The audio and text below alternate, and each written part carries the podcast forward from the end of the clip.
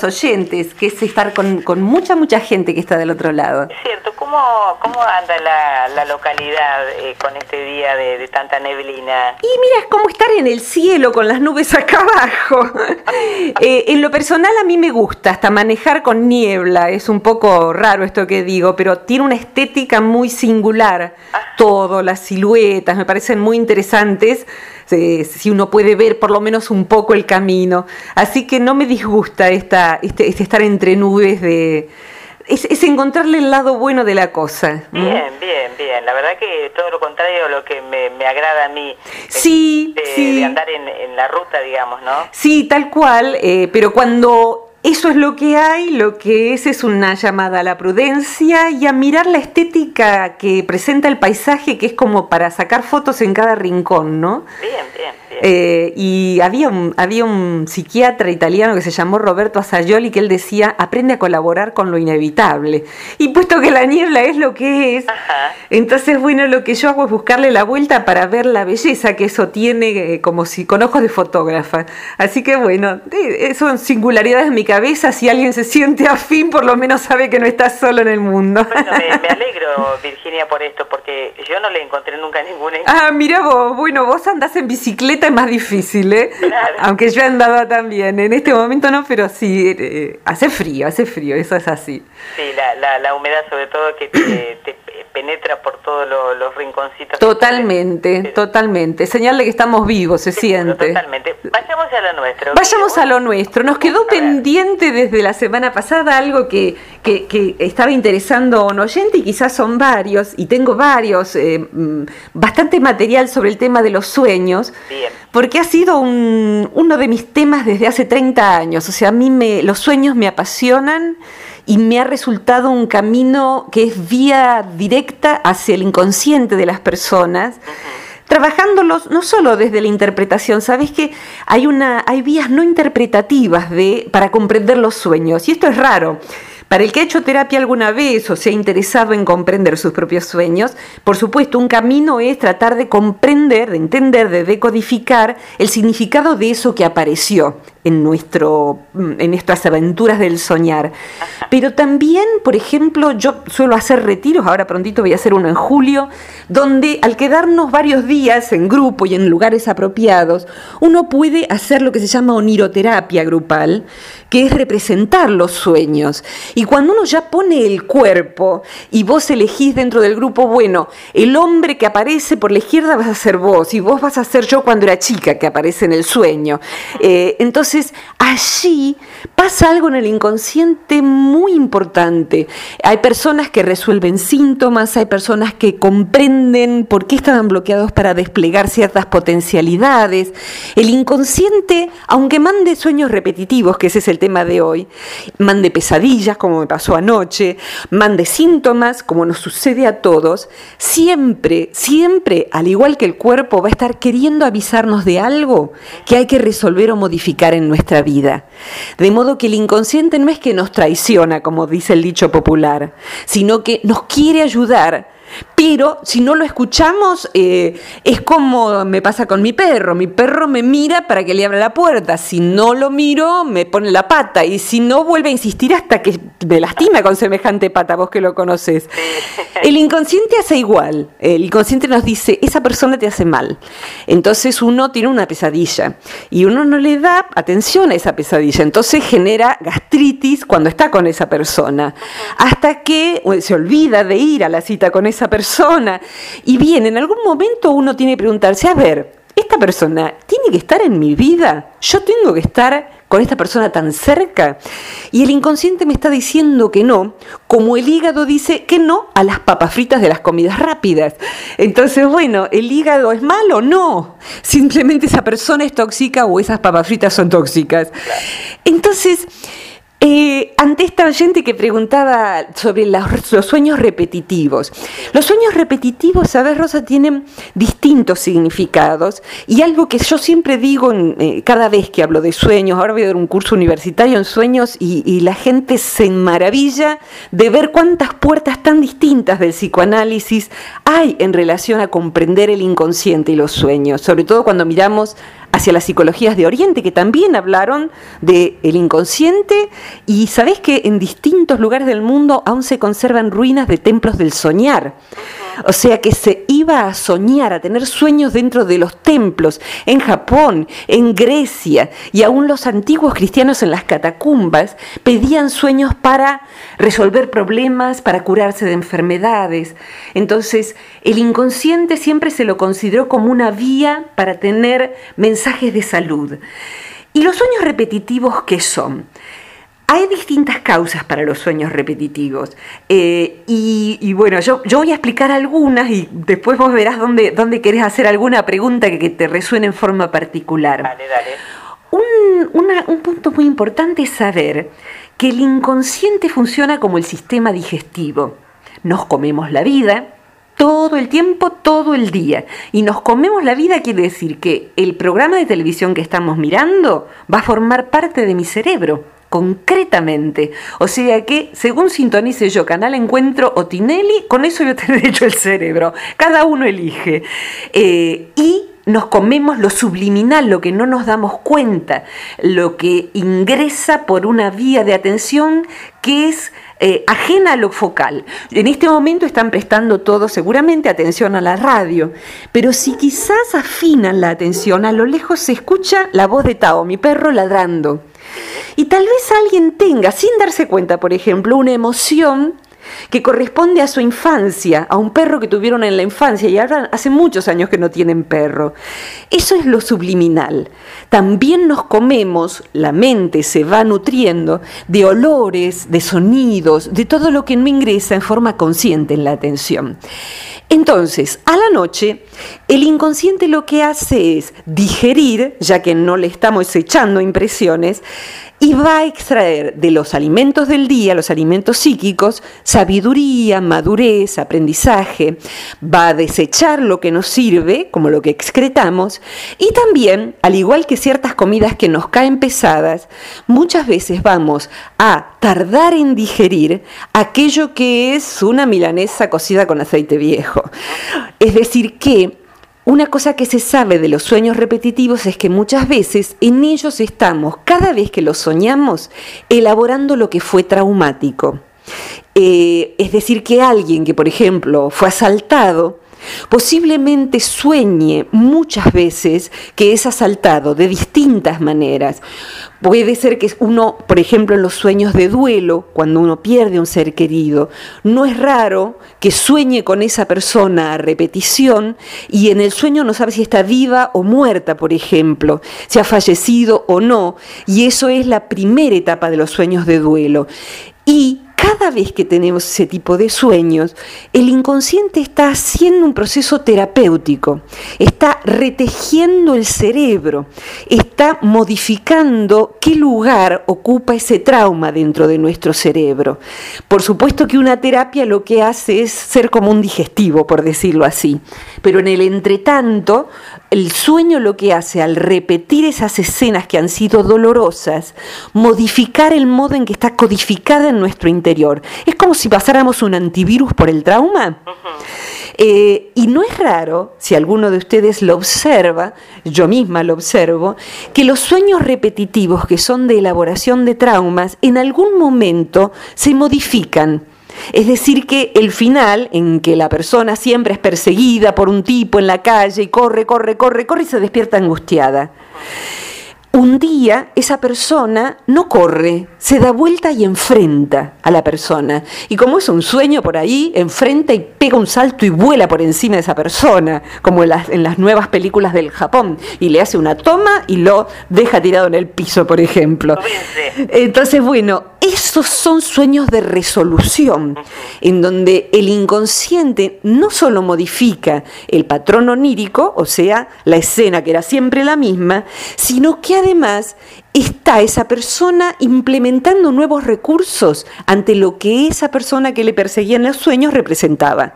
Por ejemplo, supongamos que tenía una mala experiencia con el sexo opuesto, en este caso en un sueño como este, bien, la persona puede ser que a partir de ese sueño empiece a modificar actitudes en, el, en cómo se relaciona con el género opuesto, porque el sueño tiene un correlato con la conducta que tenemos durante el día, ¿sí?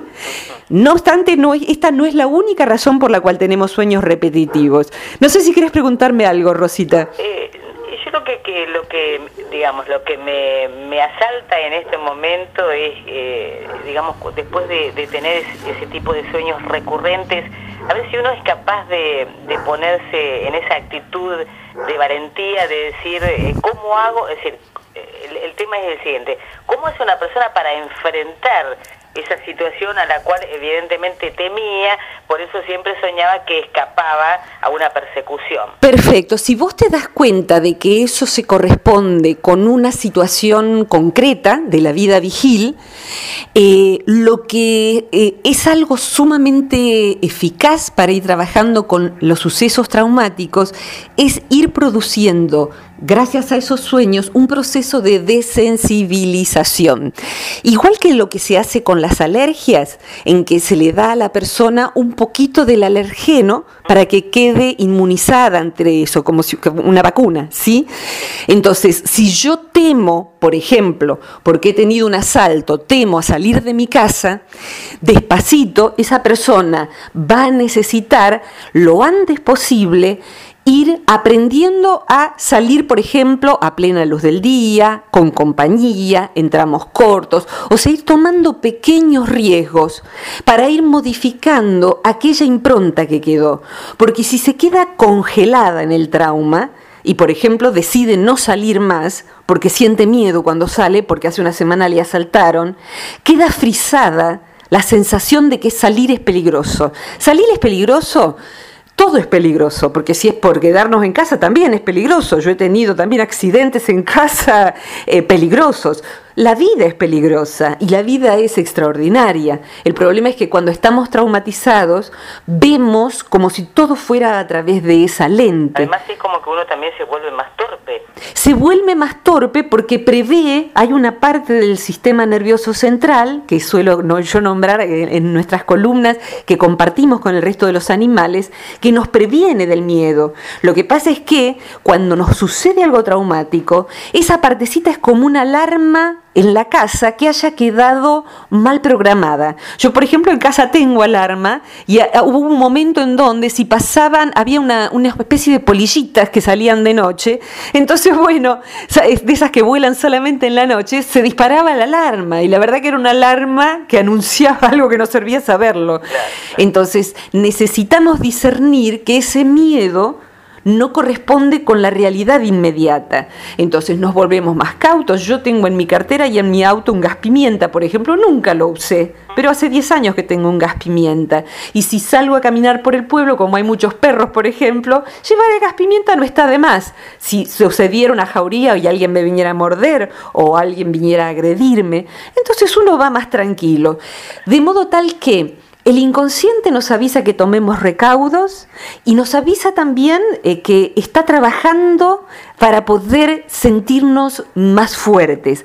Todo trauma en síntesis, cuando lo trabajamos, se vuelve una fortaleza. Y cuando digo todo trauma, es todo trauma.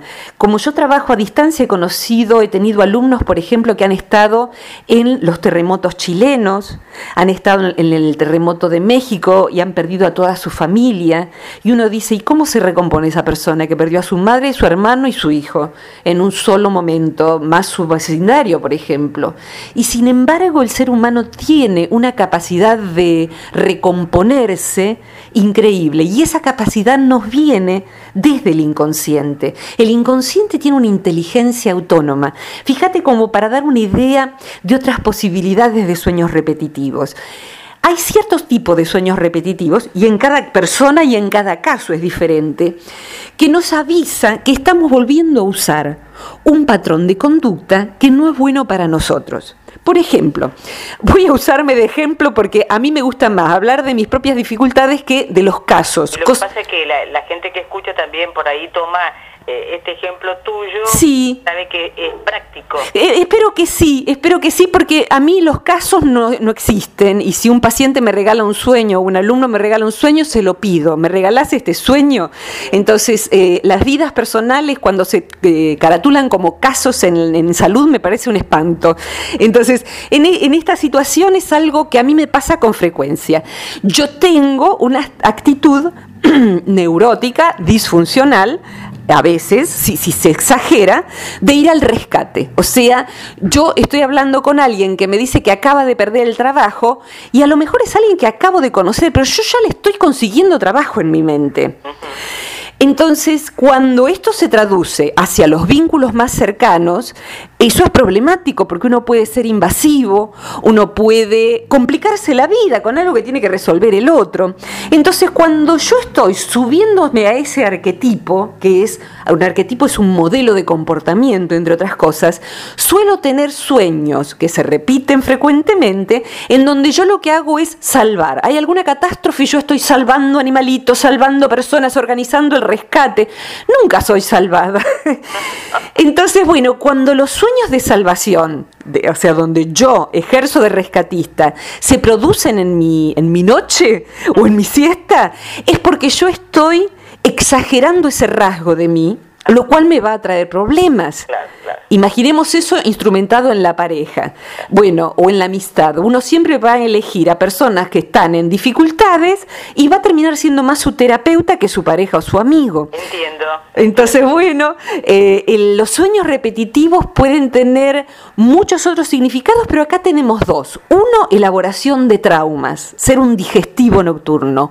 Dos, aviso. ¿Eh? Aviso que estás, cuidado Virginia, mira que estás volviendo a hacer lo de siempre y no te da buenos resultados.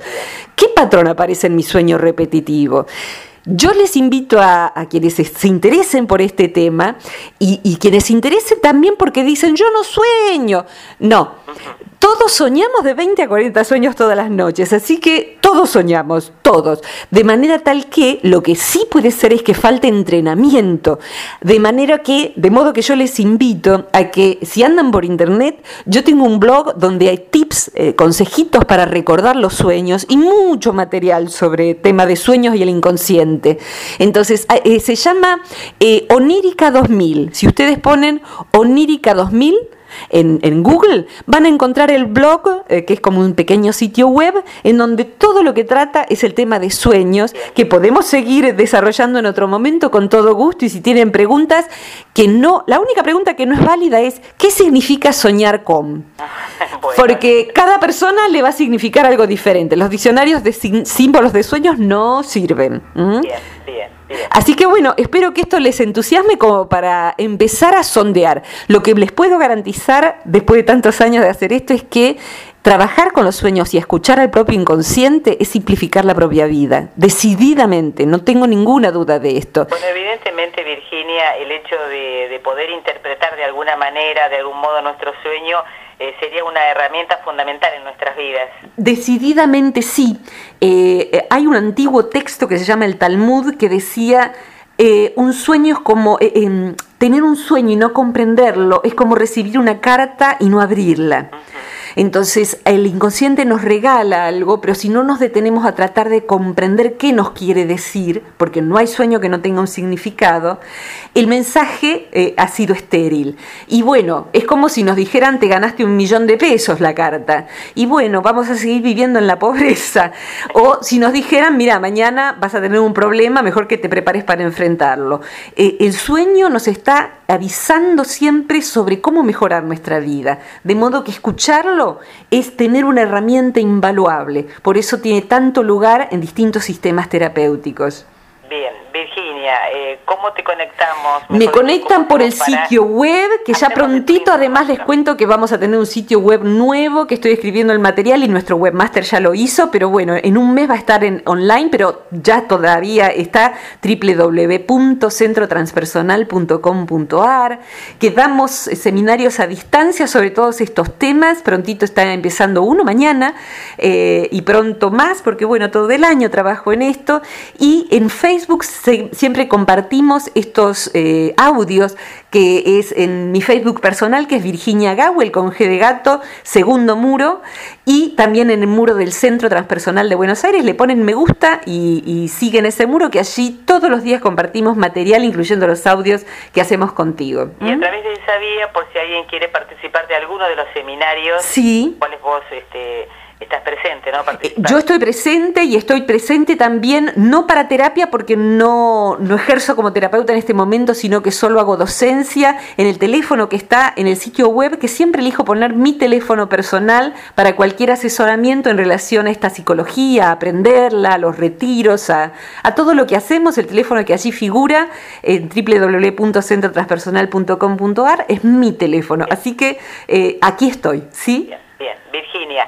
Eh, gracias por tu aporte de todas las semanas y estamos siempre atentos y si surge alguna otra inquietud, por supuesto te la voy a transmitir para ver si el, próximo miércoles seguimos este, tratándolo contigo. Va a ser un gusto y aquí estoy para poder seguir conversando de esto que es mi pasión. Gracias por este espacio siempre, Rosita. Al contrario. Te doy un abrazo. Cariños a todos. Hasta la próxima. Adiós.